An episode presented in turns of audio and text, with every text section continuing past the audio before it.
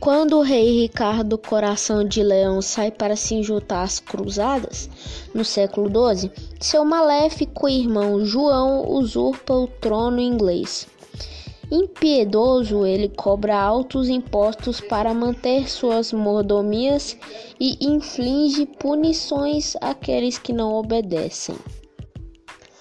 Aí que entra Robin Hood, filho de um barão que se tornou famoso por rebelar-se contra o governante cruel, isolando-se na floresta e formando um exército de homens bons, além de um frade atrapalhado e uma bela e destemida lady, todos dispostos a ajudar a população mais necessitada.